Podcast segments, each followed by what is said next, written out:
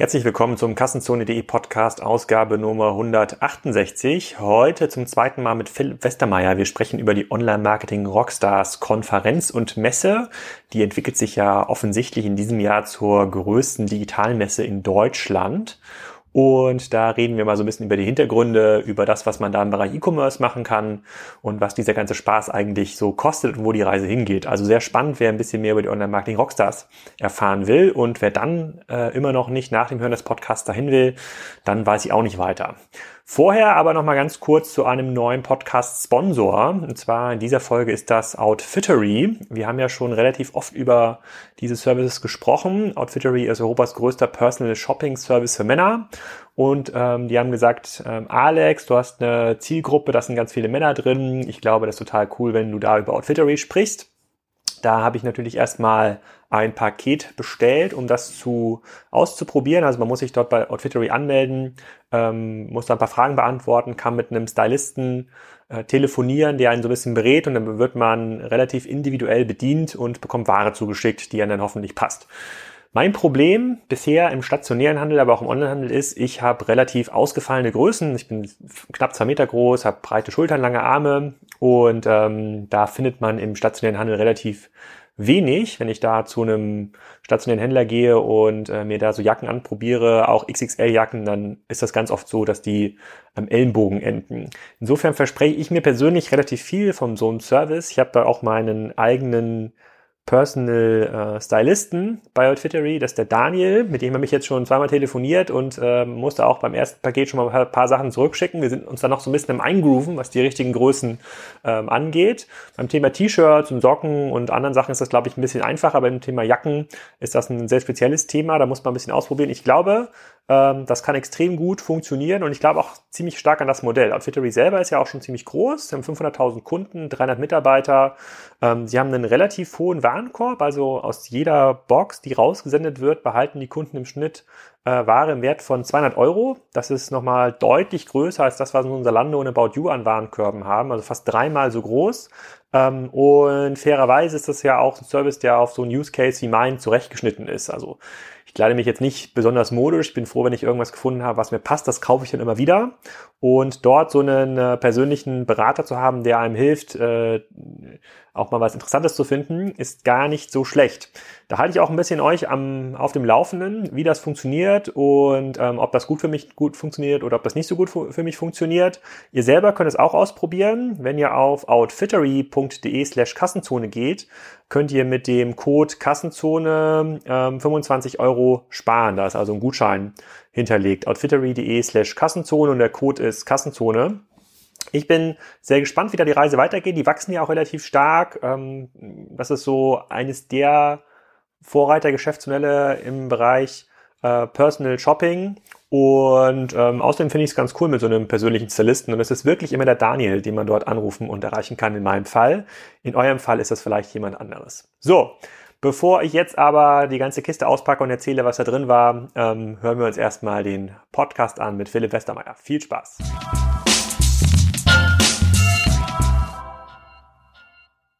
Philipp, willkommen zum Kassenzone.de Podcast, äh, deiner zweiten Ausgabe bei Kassenzone. Wir hatten vor einem Jahr schon mal über das Thema Fachverlag 2.0 gesprochen, warum eigentlich die Online-Marketing-Rockstars das klügere Fachverlagsmodell sind, noch vor der sensationellen Messe, die ihr gemacht habt äh, im letzten Jahr hier in Hamburg. Sag doch erstmal, was ist denn seitdem passiert, bevor wir hier mal konkret auf die nächste Messe zu sprechen kommen. Ja, also Alex, danke für die erneute Einladung. Ähm, es kommt ja wirklich selten vor bei dir, dass du jemanden zweimal einlädst. Ich glaube, außer Florian Heinemann haben es wenige geschafft.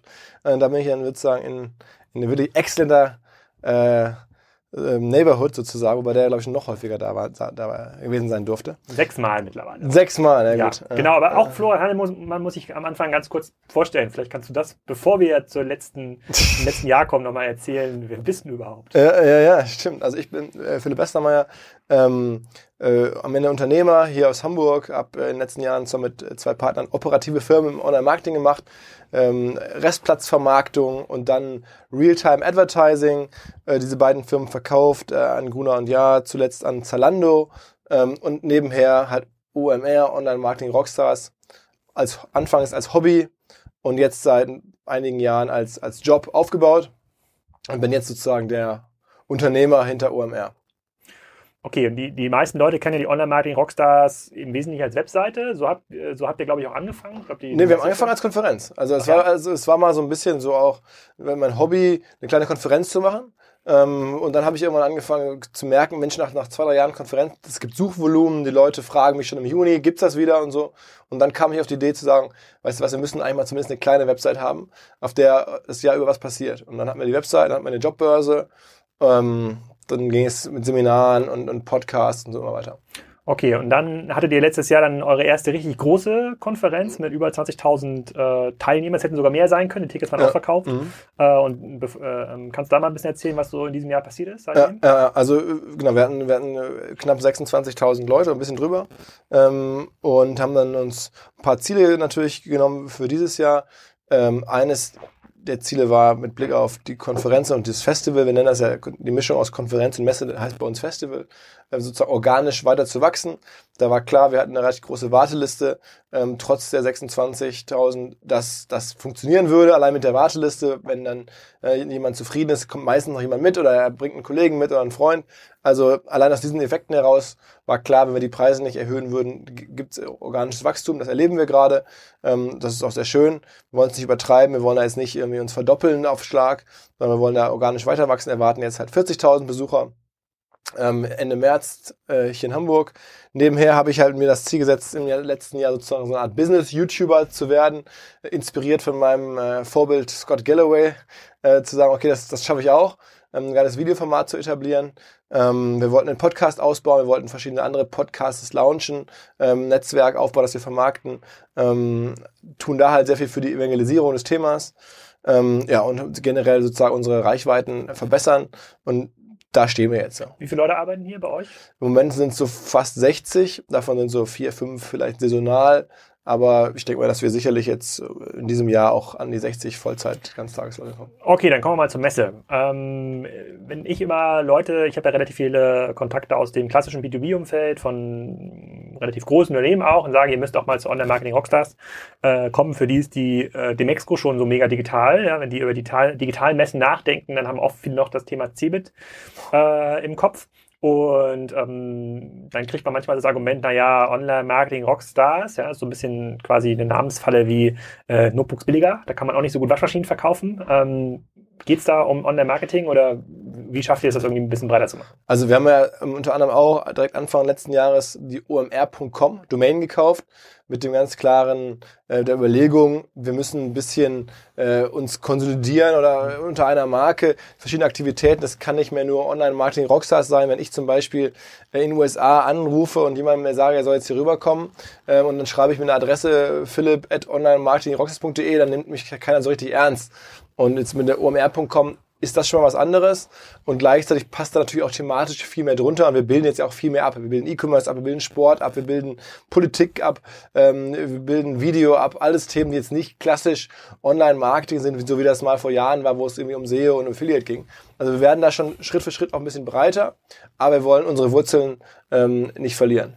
Und ähm, du hattest im letzten Podcast mit Sven Schmidt ja über das Thema Plattform gesprochen und gesagt, so ihr stellt euch ja eigentlich eher als Plattform auf. Also euch geht's ja darum zu wachsen, um dann ähm, quasi andere Erlösmodelle ja. darüber zu generieren. Das eine kann neue Podcasts sein, die man dort irgendwie promotet und dann über Podcast-Werbung Geld verdienen zum Beispiel. Es können aber auch tatsächlich bezahlte Konferenzformate sein oder so kleine Workshop-Roundtables, die, ja. die, ihr, die ihr irgendwie macht. Wie, wie, wie schätzt du das ein? Also kann man das irgendwie tatsächlich auf einen, kann man das betreiben wie eine Plattform oder muss am Ende des Tages jeder Besucher der Messe auch dazu führen, dass ihr einen Euro mehr in der Kasse habt? Nee, also es, es gibt, glaube ich, so erste Plattformeffekte auch in, sagen wir mal, im Off, in, in diesem Offline-Business. ist ja alles so eine Mischung. Ne? Heutzutage ist ja kein Business mehr voll offline, mhm. weil äh, auch bei uns äh, beim, in der Eventproduktion spielt digital so eine große Rolle. Was wir alles an Tools nutzen zur Eventplanung und so, ist alles sehr digital am Ende.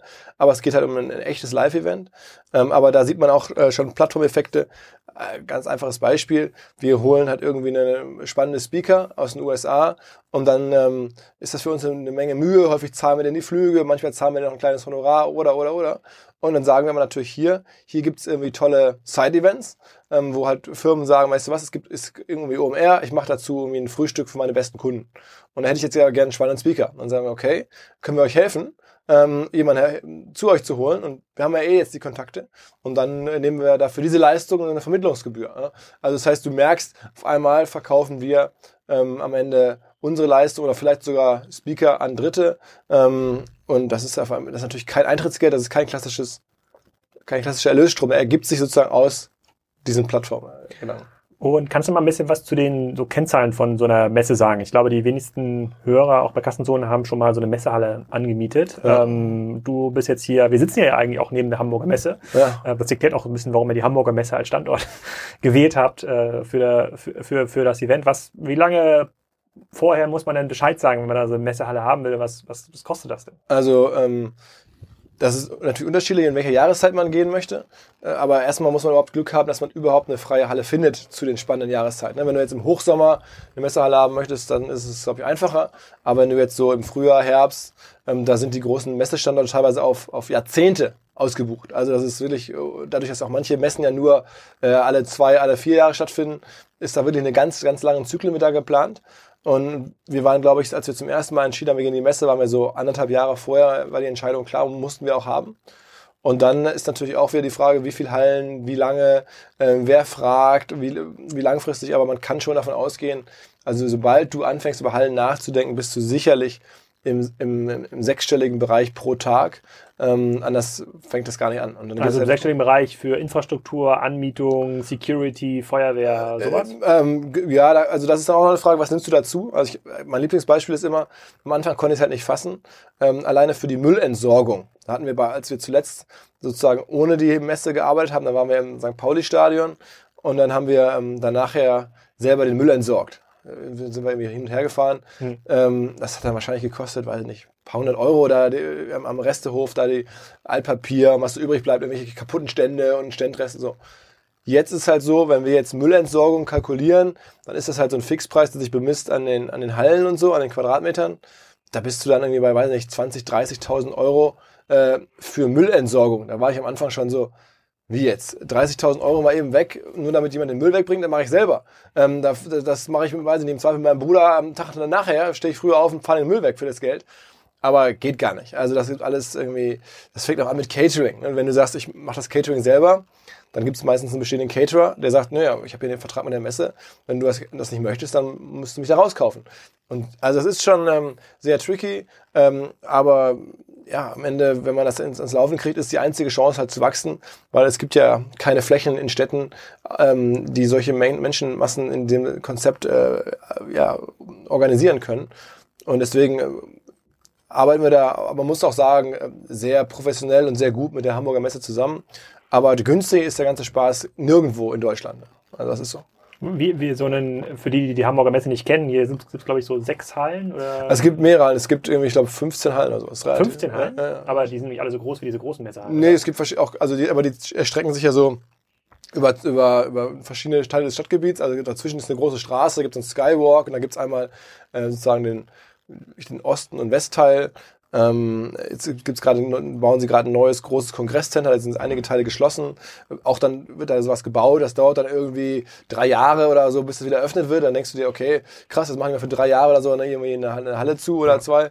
Also da wird in ganz, ganz anderen Zyklen gedacht, als wir es aus dem Online-Business kennen. Ähm, das, ist, das ist wirklich erstaunlich. Aber ja, und es wird halt, es, es geht dann auch schon um ernsthaftes Geld. Also wenn du da, ähm, sagen wir mal, der Meinung bist, du möchtest gerne in den Messebetrieb einsteigen, musst du auf jeden Fall mal sicher sein, dass du irgendwelchen Umsatzerlösquellen mal über eine Million rausholst, sonst macht es keinen Sinn. Das, äh, das, äh, da verraten wir, glaube ich, nicht zu so viel, wenn das, dass das ein siebenstelliges Geschäft ist mit der, äh, mit der Messe. Aber auch wichtiger Hinweis hier, Umsatz ist ja nicht gleich Gewinn. Ja, ja so ist leider, es. Ja. Leider auch hier großes, nicht. Großes Risiko. Dreimal, aber was glaubst du, wie groß kann man, sozusagen, ihr habt letztes Jahr 25.000, dieses Jahr hattet ihr, glaube ich, schon ein, zwei Mal gesagt, so kannst du Richtung 40 schon gehen. Ja, ja. Ähm, wie viele Leute, und das ist ja quasi bei Digitalmessen ist das ja anders als bei so Industriemessen, wo jetzt über zwei Wochen irgendwie ja. 50, 60.000 Leute in eine Stadt kommen, da kommen irgendwie alle innerhalb von zwei, drei Tagen wie groß kann man denn sowas überhaupt aufziehen in, in, in Hamburg? Ich weiß jetzt auch gar nicht, kenne ich alle Messegebiete in, äh, ähm, in Deutschland. Ähm, die Demexco hat jetzt quasi auch ge gelernt mit Köln, dass das größer kann das eigentlich gar nicht werden. Also die Leute fliegen jetzt ja schon quasi eher ein am Morgen zur Messe, weil es weder Hotels gibt noch sozusagen die Infrastruktur dafür ähm, ausgestattet. Jetzt in Hamburg gibt es den Vorteil, dass irgendwie mitten in der Stadt, die Stadt ist noch ein bisschen größer, aber Kann man hier 100.000 Leute mal hinbringen, wenn man das will oder kann? Ähm, ich glaube, dass möglich wäre das. Ähm, also Hamburg ist halt eine Tourismusstadt, durch die ganzen Musicals und so ist hier natürlich hotelmäßig eine ganz andere Infrastruktur als in Köln. Das, also, weil ich es in Köln jetzt auch nicht im Detail weiß, aber das ist so das meine, meine Vermutung, weil, weil halt Köln A eine kleinere Stadt ist und B da jetzt nicht so ein klassischen Tourismusstandort ist wie Hamburg. Ähm, aber wir haben es jetzt auch noch nie, in der Dimension noch nicht ausgerechnet oder noch nicht äh, vorgeplant. Aber ich glaube, umsetzbar ähm, ist das hier. Wir sind jetzt schon allerdings, muss man sagen, bezogen auf Zeit und Personen pro Quadratmeter der größte Event in der Messe Hamburg weil einfach andere Veranstaltungen die größere Personenzahlen halt haben, aber halt immer, wie du es schon gerade gesagt hast, eine Woche oder zwei Wochen hinweg. Sowas wie die Internorga oder so. Genau, die geht dann aber halt irgendwie, keine Ahnung, wie lange geht, zehn Tage oder so. Und dann ist natürlich viel, viel Zeit hm. für der Menschenmassen durchzuströmen. Bei uns muss alles in zwei Tagen passieren. Ähm, und da ist tatsächlich so, dass ja auch, jetzt sagen wir mal, wenn du 40.000 plus guckst, in Europa auch gar keine, oder auch in der Welt kaum Referenzen gibt, wo du sagst, ah, ich mache es genauso wie die, weil die machen es ja gut und das ist ja so der, der, der Blueprint, wie es geht. Das Einzige, was es da jetzt aktuell gibt, wo jetzt auch viele hingucken, ist das Web Summit. Ne? Mhm. Die machen jetzt in Lissabon ähm, 60.000 Besucher hatten sie zumindest jetzt letztes Jahr. Ähm, da kann man sich ein bisschen angucken, was halt möglich ist, wie die das organisatorisch machen.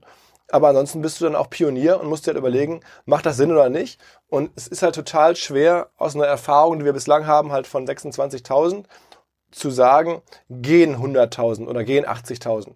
Das traue ich mir noch nicht zu. Wir werden jetzt ähm, sehr sicher die 40.000 plus erreichen im März. Und danach haben wir halt eine bisschen bessere Sicht, gehen die verschiedenen Konzepte auf, die wir uns überlegt haben. Ähm, und können dann halt sagen, trauen wir uns jetzt 50, 55 zu, macht das überhaupt Sinn? Ähm, aber also da ist wirklich so für uns von Jahr zu Jahr vorsichtig gucken und dann sich selbst fragen, ähm, ist das machbar? Macht das noch Spaß für die Aussteller? Macht das Spaß für die Besucher? Äh, macht das Sinn irgendwie? Aber ich glaube, 40.000, das macht auf jeden Fall noch Sinn. Mhm. Okay, und ähm, ihr habt ja jetzt ein Format, das finde ich ganz interessant, weil die Diskussion ist im letzten Jahr ja auch so gestartet, ähm, auch im Rahmen sozusagen auch unserer Überlegungen, so wo geht die Reise hin, Internet World, Demexco, das, was ihr irgendwie macht ihr in unserer Wahrnehmung seid ja eher ein großes Event, ne? auch durch die ganzen Side-Events, da kommen wir gleich nochmal dazu, was das eigentlich bedeutet, ähm, eine große, sozusagen eigentlich ein großes Business-Event geworden mit einer angeschlossenen Messe. So, die anderen Messen wachsen jetzt eher quasi aus einem klassischen Messegeschäft, so mit in so ein kleines Eventgeschäft hinein, was da, was auch oft schwierig ist, weil deren Geschäftsmodell das gar nicht so zulässt, weil die nicht Event-Tickets verkaufen können oder noch nicht wollen oder das, das ist halt schwierig, das organisch irgendwie zu, zu machen. Ist das auch, wo es aus deiner Sicht so hingeht? Man sagt so, wenn man mal hier 100.000 Leute anweckt, am Ende des Tages ist es halt das OMR-Event, ja, OMR Europe.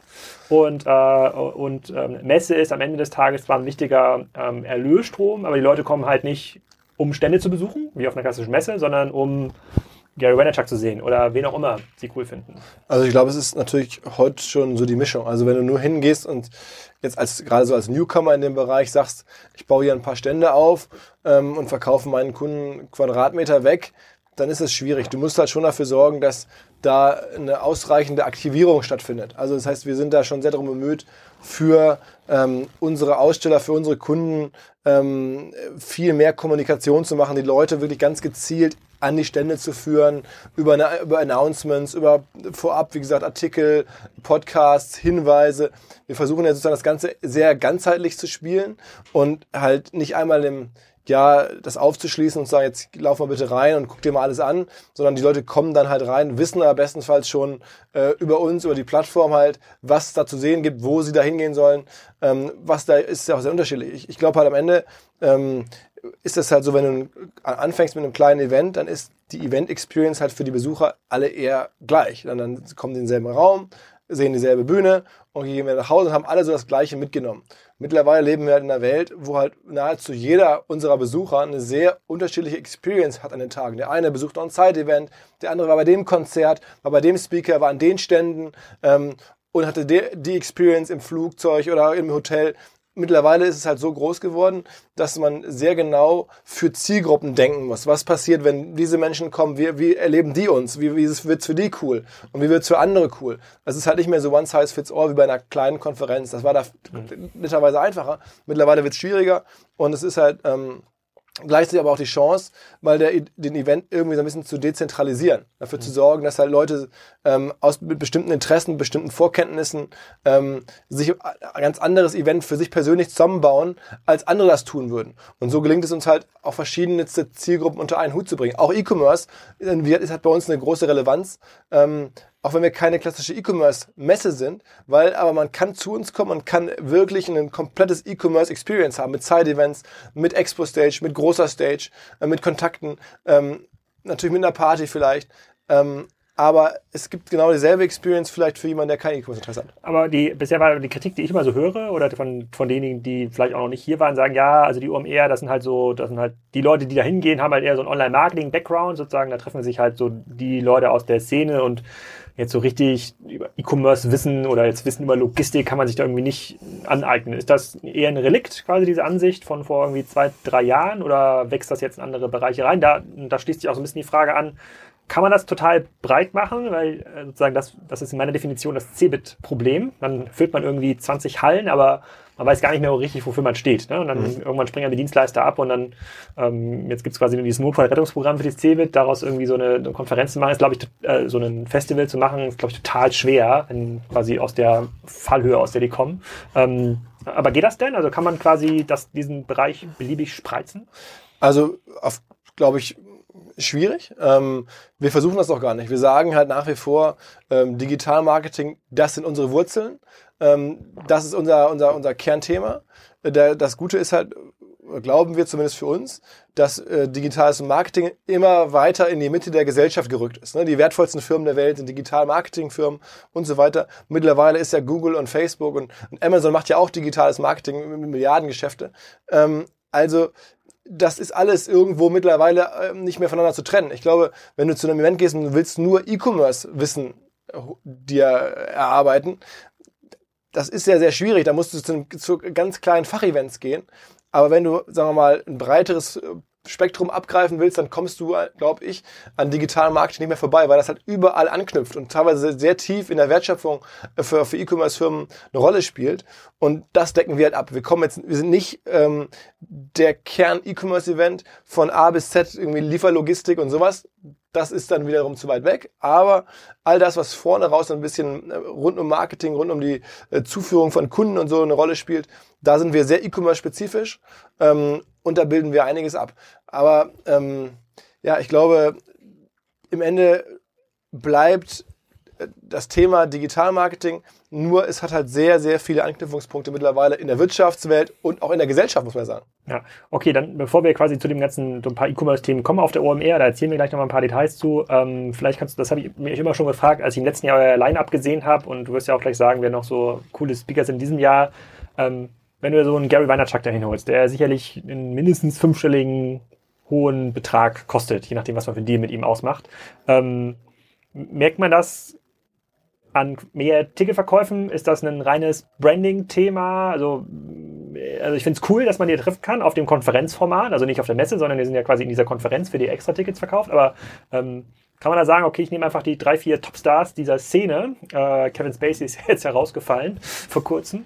Ähm, aber man nimmt die zwei, drei, vier Topstars, dann verkaufen sich die Tickets von alleine und übrigens die Leute, die auf der Konferenz sind, sind dann auch noch auf der Messe, verteilen sich so ein bisschen und dann wird aus eins bis eins gleich drei. Kann man das so sehen? Ja, also ich glaube, es ist, es ist schon ähm, nicht so einfach, wie es sich in der Theorie anhört. Ähm, ja, wir haben angefangen, zum Beispiel auch für den Gary Vaynerchuk, haben den natürlich, als er zum ersten Mal kam und uns nicht kannte, habe ich mit ihm einen Deal ausgemacht, dass er mal kommt. Mittlerweile ist es so, dass er, auch ist ganz günstig für uns, er will jetzt Vayner Media Europe machen, einem ganz konkreten Fall, und sagt, ich möchte in Europa sozusagen meine Brand bewusst erweitern. Das war ja am Anfang nicht der Fall, da, da hat er gar keinen Grund zu kommen, außer dass ich ihn nämlich angesprochen habe. Jetzt hat er halt einen, einen Grund und hat ein Interesse zu kommen, und siehe da, es geht auch ohne Honorar, aber es geht auch mit anderen Dealleistungen. Man muss da schon auch kreative Sachen anbieten. Wir bieten dann den Leuten jetzt zum Teil eine Reichweite, zum Teil eine Vernetzung. Ähm, äh, ganz kurios ist das jetzt irgendwie im Falle von Scott Galloway. Ähm, auch der ist jetzt zum zweiten Mal bei uns. Kommt ähm, der nicht? Ja? War der, der letztes Jahr auch da? Let, vorletztes Jahr. Okay. Ähm, aber ich finde ihn halt wirklich nach wie vor super. Der entwickelt sich ja immer neue Thesen und so. Spannender Typ. Ähm, Und der sagt halt, als Teil der ganzen Absprachen, ich will jetzt hier nicht alles verraten, aber sagt halt, okay, Philipp hier, ich hätte, auch Bock zu kommen, aber was mir jetzt helfen würde, ist, ich habe gerade ein neues Buch rausgebracht, da kommt auch bald die deutsche Ausgabe. Ich würde das gerne irgendwie in Amazon in den, in den Charts. Könnt ihr nicht mal ähm, da im großen Stil Bücher kaufen und die auf der Messe verteilen? Und da habe ich dann ja ein bisschen darüber gesprochen, wie man es am besten macht. Und jetzt kaufen wir tatsächlich vom neuen äh, Buch, also The Four heißt das, vom Scott Galloway, eine ganze Reihe Bücher. Und dann steigt er in den Amazon-Charts äh, direkt nach oben. Und dann ist es halt, ist das halt so irgendwie ein Deal. Ne? Und wer schnell genug ist, ihr werdet sehen, am Ausgang und an verschiedenen Stellen äh, des Festivals wird das Buch kostenlos auslegen. Also, ähm, naja, also man, man baut halt Sachen zusammen und es ist jetzt halt nicht so äh, rein, ich zahle das, dann gibt's das, es ist ein People's Business, es ist irgendwo auch Social Engineering. Du musst den Leuten ähm, ja, Lösungen bieten, die ihnen persönlich gefallen. Manchmal ist es halt schon das Essen, manchmal ist es der eine Kontakt. Ich weiß noch, den, wir hatten den Jonah Peretti äh, von BuzzFeed da, für den haben wir fast eine Tour organisiert durch alle relevanten deutschen ähm, Verlagsmanager, der war, glaube ich, angefangen von Herrn Döpfner bei allen, äh, die irgendwas im Verlagsbereich damals machten und hat sich da vernetzt. Also, also ein echtes Plattformgeschäft. Also ihr seid ja im Grunde genommen das sozusagen die Eintrittsplattform, äh, sozusagen für der Verteiler. Viele, ja, ja für, also in dem Fall ist das so jetzt leider noch nicht für alles, in, in dem, aber schon für vieles und zunehmend, dass halt auch Amerikaner sagen, ich komme zu euch und ich hätte gerne eine persönlichere Leistung von dir, mach mir Intros, äh, mach das ist und jenes und ähm, da bauen wir halt dann Pakete. Es geht wirklich um Pakete und um in Lösungen zu denken, eher gerade mit den Top-Speakern ähm, eher individueller. Ähm, aber was man auch sagen muss, ist, dass natürlich ähm, in unserem Bereich und generell im, in dem Business ähm, Referenten mittlerweile so ein bisschen so sind wie im Musikbereich früher die Stars. Ne? Da, die, also es ist halt auch ein People-Business geworden. Die Leute wollen halt nicht jetzt nur von irgendwem erklärt bekommen, wie Digital Marketing funktioniert, sondern die wollen es von dem erklärt bekommen. Ne? Du willst ja auch nicht irgendeine Band hören, du willst die Band hören. So ist es halt. Ich kenne das zum Thema E-Commerce, ja. Ja, ja, ja bist, aber ich meine, das ist doch selber so. Ich meine, du bist doch selber als Speaker unterwegs, wirst angefragt, könntest sicherlich Honorar verlangen, ähm, tust das nicht, weil du eine andere Botschaft hast, weil du auf den Events, wo ich dich dann höre und sehe, dass du auftrittst, erzählst du halt auch eine, eine Botschaft, die auf deine Firma einzahlt. Nee, ich verlange viel Honorar. Ja, oder, ja. aber siehst es ja, wie es ist. Also wenn man, ähm, das ist... Ähm, nicht, dass dir der Eindruck entsteht, das ist kostenlos. Nein, nein, das ist, äh, ja. die Events, das, die leisten sich da schon. Sozusagen. Ja, ja, zu Recht. Ich meine, du machst ja auch einen, einen geilen Vortrag, hast, da, hast eine Brand aufgebaut, Leute wollen Alex Graf sehen ähm, und so ist es halt, damit müssen wir umgehen. Okay, aber dann, dann lass mal kurz darum kommen, wie, wie dann das Festival genau fun äh, funktioniert. Wir machen ja, sagen aus der, mit Spriker und E-Tribes machen wir halt so einen, wir nennen das äh, E-Commerce-Vorglühen an dem ersten Eventtag und sagen, komm, es macht total Sinn, Leute nach Hamburg einzuladen. Es sind sowieso so viele da. Das sind, dann lass die mal zusammen irgendwie so 100, 200 Leute ähm, aus der, aus unserer Szene in einen Platz holen. Äh, wir nennen das E-Commerce vorglühen und dann spricht zum Beispiel Tom Taylor und Tapak Lloyd spricht über Logistik. So Tarek Müller von About You erzählt so ein bisschen die neuesten Updates. Dann machen wir so drei, vier Stunden. Die Leute kriegen lecker Häppchen, lernen sich untereinander wieder ein bisschen kennen, sozusagen kriegen Netzwerke und danach äh, shutteln wir dann alle zur, zur OMR. So sehen wir quasi so ein, ja. so ein Side-Event. Für, für, uns macht das mega viel Sinn, ja, weil wir sozusagen bestehende Kunden, potenzielle Kunden da äh, ähm, äh, dazu einladen und, und, und mit denen sprechen. Eine relativ offene Atmosphäre und die sind alle happy, danach zur, sozusagen zum Event zu kommen. Wie viele solcher Side-Events gibt's denn? Wie viel passiert denn quasi am Vortag? Oder gibt's schon irgendwie Side-Events, die vielleicht über zwei, drei Tage ja. vorweggehen? Wie muss man sich das vorstellen? Also wir haben, ähm, ich glaube mittlerweile rund um OMR gibt's so an die 100 äh, verschiedene Side-Events. 100 Stück? Ja, also von, von, von Agenturen, von ähm, äh, Firmen, also von Ausstellerfirmen, also alle möglichen ähm, auch, es gibt auch Partys, ne, da gibt es halt Leute, die machen halt Partys. Wir machen ja auch zu dem Mexiko äh, sozusagen eine Party einmal im Jahr. Da gibt es halt Leute, die machen zu uns, zu, zu OMR halt eine Party. Das finde ich ja vollkommen okay. Wenn wir das nicht abdecken, dann machen die das halt. Ähm, und so gibt's halt dann ne, von, von, von den verschiedensten Teilbereichen. Da gibt's irgendwelche Sport, Marketing-Interessierte, die machen Frühstück. Dann gibt's irgendwie SEO-Leute, die machen Kaffee trinken. Also das ist halt ähm, ein breites Spektrum Kundentage von, äh, von Hamburger Firmen. Ähm, also da, da gibt's von bis. Wir machen so natürlich Blockchain, ähm, alles, was gerade irgendwo auch thematisch vielleicht nicht auf der großen Bühne abgebildet wird, aber wo vielleicht trotzdem sich äh, äh, Interess Gruppen von Interessierten treffen können. Das findet halt rundherum statt. Und dann gibt es ja neben dieser, dem großen Konferenzprogramm, also eurer Konferenz, wie sie auch heißt, da bin ich mir nicht ganz sicher, ob dieses Naming so einfach immer von außen zu verstehen ist, aber da gibt es ja noch diese Expo-Stages, ja. äh, die ihr mit einzelnen Slots belegt. So, ja. hattet, ich habe ja wieder den ehrenvollen Auftrag, äh, einen ja. E-Commerce-Slot zu moderieren und das ist auch ganz, äh, ganz cool geworden. Äh, da kommt der Patrick Steppe, der CEO von Leckerland, und erzählt so ein bisschen, was das eigentlich bedeutet, so Digitalisierung in diesem Tankstellen B2B-Business. Ziemlich mhm. großes äh, Brett, was man da bohren muss. Sehr spannend. Tina Müller von Douglas erzählt so ein bisschen was zur sozusagen dem ganzen Thema neue Plattform und Plattformstrategie. Äh, und dann gibt's noch ein paar, zwei, drei Highlights, so mit denen spreche ich da, das sind so Live-Interviews. Äh, ähm, sozusagen, da kommen auch, sozusagen, ich denke mal, viele auf, von unserem Side-Event hören sich das auch noch mal ein bisschen an und gehen dann auch über die Messe. Ähm, wie, wie viele Blöcke gibt's da? Wie viele Expo-Stages gibt's eigentlich? Wie viele Leute stehen davor? Ähm, also wir haben neben der großen Konferenzbühne, die nur am Freitag äh, geöffnet ist, haben wir während der restlichen, also haben wir noch zwei weitere Bühnen, die sind beide, jeweils beide Tage geöffnet. Ähm, und da gibt es eine, die nennen wir die How-To-Stage. Da geht es ein bisschen operativer, wie macht man was. Und dann gibt es die Big Picture Stage. Da geht es so ein bisschen um visionäre Themen. Ähm, beide sind gleich groß. Beide ähm, sind ungefähr so zwei, zweieinhalbtausend Ist How-To, ist das, was ich mache, ist das Big Picture oder ist das How-To? Ähm, das kann ich dir auswendig gerade gar nicht sagen. Muss ja. ich nachgucken. ich überlege selber gerade, ich überlege selber gerade, was das ist. Ich glaube, es ist äh, Big Picture. Es müsste Big Picture sein. Bin ich, mir, mal, bin ich mir ziemlich sicher. Bin ich mir schauen, nicht, nicht, dass ich auf der How-To-Bühne Also es ist von der Wahrnehmung her, wie viele Leute davor stehen, ist das hm. genau, also kleine Tina Müller und ähm, ähnliche Kaliber, die würden wahrscheinlich besser auf die ähm, Big Picture Stage passen, aber auch bei der How-To, wo Leute operativ Sachen zeigen, auch da erwarten wir, dass da so 2.000, 2.500 Leute davor stehen. Und gibt es ganz neue Sachen, ihr hattet im letzten Jahr, äh, also ich war erstaunt, was, was es für viele neue Formate gibt. Ihr seid ja im Masterclass-Bereich relativ kreativ, macht da eine ganze Menge Dinge. Ich glaube, die sind auch extrem stark gebucht. Ja, äh, ja. Sind die wieder kostenlos quasi in diesem, ja, in diesem Jahr? Also das ist für das 25-Euro-Ticket hast du halt Einlass äh, zur Expo und dann hast du diese beiden Bühnen, von denen ich gerade sprach, da hast du dann die Masterclass, zu denen du dich wohlgemerkt vorab bewerben musst. Nur bei Zulassung kannst du dann an den Masterclass teilnehmen. Äh, aber da gibt's auch über 100 zur Auswahl. Ähm, und dann hast du halt ein ganzes äh, Programm mit abends einer Party, mit, mit, mit Musik. Da kommt eine, so einer der größten Hip-Hop-Acts in Deutschland gerade. Am Donnerstagabend noch. Also du nimmst halt eine Wer ganze Bowser heißt der Kollege. Bowser. Äh, würdest du nicht kennen wahrscheinlich. Nee. Ist, äh, du bist ja schon älter als 25, 28, 29, aber da kennt ihn jeder. Ist das so? Hört man ähm, in dem Alter noch Hip-Hop?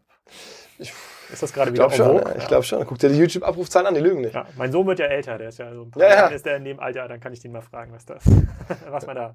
Was aber wir haben auch für die, aber am Donnerstagabend haben wir auch, wie gesagt, ähm, auch Acts, die, die, also auch für das 25-Euro-Ticket Acts, die, die sagen wir mal, Leuten in unserem Alter sofort was sagen, ähm, auch wenn man kein Hip-Hop-Interesse hat. Aber da kennt man auch eine Menge Acts. Also das ist alles das plus dann entsprechend Side-Events. Da gibt's auch einige sind nur private, closed sozusagen. Und da gibt's einige sind offen dafür, die freuen sich über, über Interesse und neue, neue Besucher. Das heißt, jemand, der 25 Euro zahlt, da hinkommt und danach sagt, ich habe nichts gelernt und nichts gesehen, der muss sich schon ziemlich doof anstellen. Ja, der, ja also das glaube ich auch, weil der kann sich wirklich für sich persönlich, das habe ich auch gerade versucht zu beschreiben, individuell einen ein Ablauf zusammenbauen für die Tage mit Side-Events, mit den verschiedenen Bühnen, mit der Party, mit, mit Masterclasses, mit Network-Möglichkeiten. Ähm, das ist für verschiedenste Anspruchsgruppen, E-Commerce-Leute, wie aber auch Politikinteressierte komplett möglich, sich da ein richtig geiles Programm zusammenzubauen. Und gibt's, was da sozusagen abgesehen von der Müllabfuhr, die extrem teuer ist, gibt's noch irgendwie so ein Mega-Learning, wo du sagst, das hättest du nie gedacht oder ist das total strange oder jetzt hast du quasi diese Plattform-Learning-Effekte, wo du Speakern, die bisher fünfstellige Saliere abnehmen konntest. Die konntest du quasi über deine Plattformposition, kriegst jetzt eigentlich für Lauf die Messe. Oder ja, nicht mehr also, oder weniger für, das ist, das Gibt es irgendwie andere Learnings, die ihr noch so gemacht habt, wo du sagst so, cool, das ist eigentlich ganz geil?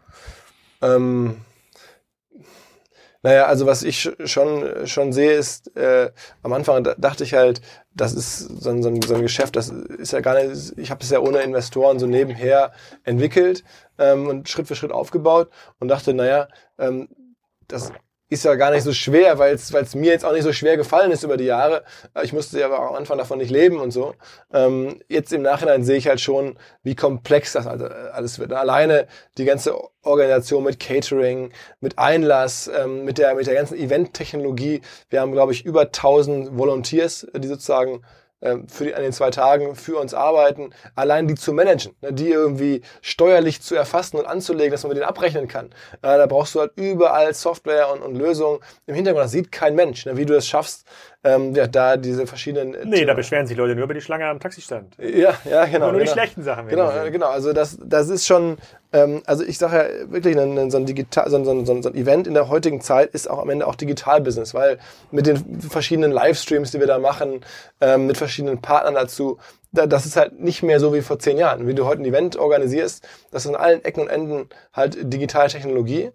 Und das war mir so, das schafft natürlich auch Markteintrittsbarrieren, was wir jetzt so gelernt haben über die Jahre, was man mal besser nicht macht. Äh, wenn das hat man auf einmal halt wie kein Payment irgendwie mal mehr, wie letztes Jahr für einen das Tag. Das ist ein Feature, dass man da für einen ja, Tag ja. kostenlos essen Nee, das war so nicht geplant. Aber ähm, also die Learnings und mir war nicht klar, dass man im Event-Business tatsächlich auch so eine Art Markteintrittsbarrieren erlebt. Und ich würde sagen, auch wenn das wir das jetzt, dass es das gibt. Also du kommst einfach nicht mehr so eben schnell hin und machst ein Event für ein paar tausend Leute. Das haben ja auch jetzt verschiedene versucht äh, in Europa, in Deutschland, auch große Konzerne, die gesagt haben, weißt du was, wir auch nochmal ein Digital-Event.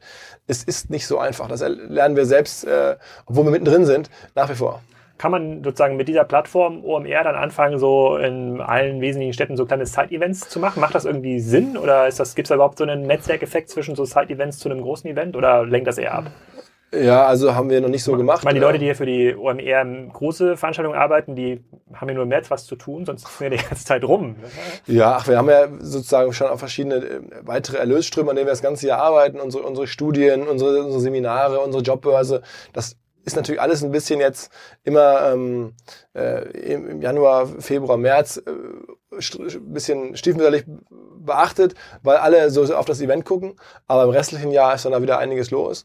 Ähm, und, und wir versuchen das schon über das Event zu verteilen. Aber ich kann auch sagen, wir gucken uns sehr aktiv um, was wir, unser Team wächst, jetzt sind wir fast 60 Leute, was wir ähm, tun können, um das Team noch besser auszulassen. Und es könnte sein, dass wir da in den nächsten Wochen, es sind da eigentlich sehr weit, eine, ein neues großes Wachstumsfeld versuchen für uns zu erschließen und anzugehen, aber wir, noch ist nicht alles da geklärt. Ja, Messestandbau. Ja. Nee, nee, nee, nee, nee, nee, nee, lustig, nee, nee, nee, nee. Eher, eher ja. in diesem medialen Aspekt und weniger in dem Produktionsaspekt. Ja, auf jeden Fall ist das, äh, wir kommen auch schon ein bisschen zum Ende vom Podcast, auf jeden Fall ist quasi auf eines der Events, auf das ich mich sehr freue. A, es ist in, in, in Hamburg, das heißt nur sozusagen eine Stunde von zu Hause Zugfahrt weg, das finde ich schon mal extrem äh, cool. Sehr, sehr viele äh, spannende Leute auf der Messe, also es ist extrem unterhaltsam. Ähm, vielleicht geht es auch mir so, weil ich vielleicht viele Leute kenne, so wie du, sozusagen, man kann überall irgendwie ja. äh, quatschen, aber durch diese Bühnen und durch die Masterclass ist es, glaube ich, auch sehr informativ. Ich empfehle das immer allen, also ich hatte das auch Jochen Krisch gesagt, zur K5-Konferenz, es macht einfach mega viel Sinn, wenn Firmen sozusagen ihre, ihre Führungskräfte-Jahrestagung parallel zu so einer Messe legen. Ja, das ist einfach früh noch buchen, dann sozusagen schickt man die Leute mal einen Tag auf die Messe und dann macht man einen Tag mit den Inspirationen von so einer Messe sagen, kann man auch seine Strategietagung machen. Das meist haben ja sowieso das ganze Thema Digitalisierung äh, äh, im Kopf. Dann würde ich auch parallel zu solchen Veranstaltungen einfach meine äh, Tagung machen. Ich hoffe, das kommt noch so ein bisschen, äh, das kommt noch so ein bisschen mehr, wenn es genug Hotelkapazitäten äh, ähm, gibt. Äh, ich stelle quasi in dem Podcast dann die ganzen Links zur Verfügung zu diesen ganzen, äh, zu den Expo-Stages, zu unserem Side-Event. Äh, freue mich auf ganz, ganz viele äh, Besucher und es ist ja auch gar nicht mehr so lang hin, wenn ich das richtig Nee, ist nicht mehr lang hin. Ne? Also wenn ihr trotzdem, wenn ihr den Podcast hört und sagt, Mensch, ich wusste gar nicht, dass ihr sowas wie macht wie Side-Events ähm, und dass man da irgendwie mit euch kooperieren kann. Das, wir kommunizieren die ja auch. Ne? Also wir wollen da jetzt gar nicht viel Geld für haben. Ähm, dann, dann sprecht uns gerne an. Also wir haben da nach wie vor Lust und Möglichkeiten ähm, in allen Bereichen. Was immer schwieriger wird und wo man sich beeilen muss, sind tatsächlich wieder Tickets. Also wir werden ziemlich sicher da unsere Ziele erreichen, was auch dann wieder bedeutet, dass wir ausverkauft sein werden. Keine ähm, Tageskasse. Wieder keine Tageskasse. Wieder keine Tageskasse. Nee, genau. Wieder mal zwei Mitarbeiter gespart. ähm, leider nicht. Und ähm, äh, ja, also insofern freuen wir uns da über Interesse an diesen Sachen, die vielleicht noch nicht allen so bewusst sind, wie zum Beispiel Side-Events. Vielleicht mal eine letzte Frage, die ich vergessen. Sozusagen, was ist so der, auf welchen Topstar, Keynote-Speaker auf der Hauptbühne freust du dich am meisten? Können auch zwei sein? Ähm, also ich habe ja gerade schon ein bisschen verraten, ich bin tatsächlich großer Fan von diesem Scott Galloway, ähm, was der so macht. Der arbeitet ja auf eine ganz ähnliche Art wie wir jetzt in den USA und ist natürlich international mhm. und äh, Von hält, L2 äh, Inc., ne? Quasi so eine große Genau, ja, Beratung. genau. und- genau, genau. Aber macht halt auch ein Videoformat, das exzellent ist. Das schreibt Newsletter, der immer sehr unterhaltsam ist. Ähm, und und äh, er ist da wirklich ein, ein, so eine Art ähm, Journalist, Unternehmer, äh, ganz merkwürdiges Twitter, was es so noch nicht gibt, was es äh, viel Spaß macht zu beobachten. Ähm, auf den freue ich mich. Dann aber auch zum Beispiel bin ich sehr gespannt auf, auf äh, Sophia Amoroso, die äh, E-Commerce-Freunde vielleicht kennen. Er hat äh, mal Nasty Gal gegründet, in einem, so einer amerikanischen Lifestyle-Mode-Plattform und war da richtig gehypt, war so das Ding im Modebereich aus dem E-Commerce-Umfeld, aus dem Ebay-Umfeld, glaube ich, kommt, hatte immer so einen Ebay-Shop und dann hat sie irgendwie angefangen, selber was zu machen. Ähm, das Ding ist dann trotz super großen Funding vor die Wand gefahren, hat sich neu erfunden, ähm, auch so ein bisschen im Influencer-Bereich, hat jetzt irgendwie eine Netflix-Serie, ähm, hat ein Buch geschrieben, Wurde, aber Boss. ich glaube, die Netflix-Serie wurde ja gemacht, als das noch gut funktioniert hat mit Nasty Girl, ne? Nee, nee, danach. Nee, danach? Genau, die, das halt, die bezieht sich auf ihre, sozusagen die nächste Phase, dieses Girl-Boss, also da hat sie auch so eine, so eine äh, Frauenaktivistinnenrolle ähm, und das ist schon extrem spannend, wie sie so auftritt, wie sie selber das so um, rund um sich selbst diese Marke aufbaut. Da freue ich mich drauf. Ähm, ich bin großer Sportfan und der Nate Silver, den, der ist so der, der Datenguy in den USA, der Wahlen voraussagen kann und natürlich auch zum Einsatz von Daten im Marketing sprechen wird, aber auch ähm, ein großes Portal betreibt zum Einsatz von Daten im Sport, also der dann so Sport-Events vorher, vorhersagen kann, also die, die Spielausgänge vorhersagen kann und so weiter. Also das ist auch irgendwie ganz cool. Ähm, wir freuen uns, Lisa und Lena, die größten deutschen Influencerinnen da zu haben. Ähm, ah, es, ist, es gibt wirklich ganz, ganz verschiedene Sachen. Lisa Ähm, und Lena. Ja, also ich meine, das ist schon ein großes Ding. Das ist mit im Digitalbereich so als, als Influencer der größte Act, den wir haben ne, in Deutschland. Lisa Das und sind, Lena? Ja, die sind so 17. Aber die machen halt wirklich Zusammen die, oder jeder? Nee, nee, jeder einzeln. Oder noch, noch jünger. Die machen halt wirklich zusammen in USA, im Ausland die Hallen voll. Sonst sind ja unsere Influencer meistens eher sehr national. Mhm. Ähm, das sind zwei deutsche Mädels, die wirklich extrem international funktionieren. Und das ist ja gar nicht so oft. Ne? Ähm, also da gibt's, es gibt Das wirklich so aber die sind nur auf der Konferenzbühne, die sind nicht auf dem Expo. Nee, die Lisa Lena sind auf der Expo-Bühne. Ach so. Ähm, Scott Galloway und Nate Silver sind auf der Konferenzbühne. Ähm, ich habe jetzt hier natürlich. Sehr cool. Auf jeden Fall, auf jeden Fall sehr spannend. Also alle, die noch keine Tickets haben, Tickets kaufen. Sozusagen, ich glaube, die 25 Euro kann sich der durchschnittliche Kassenzonenhörer auch durchaus leisten. Ja? Und ansonsten, wenn er, wenn er das große Ticket kauft, das habe ich jetzt, ich kann das andeuten, am Freitagabend gibt's wieder ein Konzert. Da waren letztes Jahr die Beginner und wir werden uns an diesem Jahr nicht lumpen lassen. Da wird eine sehr große deutsche Band auftreten. Noch größer als die Beginner. Ah, ich würde sagen auf Augenhöhe. Auf, Augenhöhe. Auf Augenhöhe. Da bin ich ja schon mal, da bin ich schon mal ganz gespannt. Was kostet das, das Ticket für die große Konferenz? 350. Ja. Hast du noch irgendwie einen, einen, einen Gutschein, den ich hier, den man eingeben kann bei der, bei der kannst du ja auch ausdenken. So, Nee, Kassenzone nee, nee. 2018, 50 Prozent. Also nee, nee, Vielleicht nee. im Nachhinein. Vielleicht im Nachhinein, Ja. aber eigentlich kriege ich immer schon Druck gemacht, wenn ich irgendwie äh, sage, ich brauche noch ein Ticket für meine, weiß ich nicht, meinen Bruder. Dann, oh, äh, was hier schon wieder ein Freiticket, äh, das können wir doch verkaufen. Ähm, also insofern, da sind wir Zu Recht, zurückhaltend. zu Recht, das finde ich gut. Super, vielen Dank erstmal sozusagen für diese Ausgabe. Ich denke mal, nach der OMR in diesem Jahr werden bestimmt noch mal eine dritte Ausgabe. Vielen, vielen Ja, Dank. Danke, danke, dass ich dabei durfte.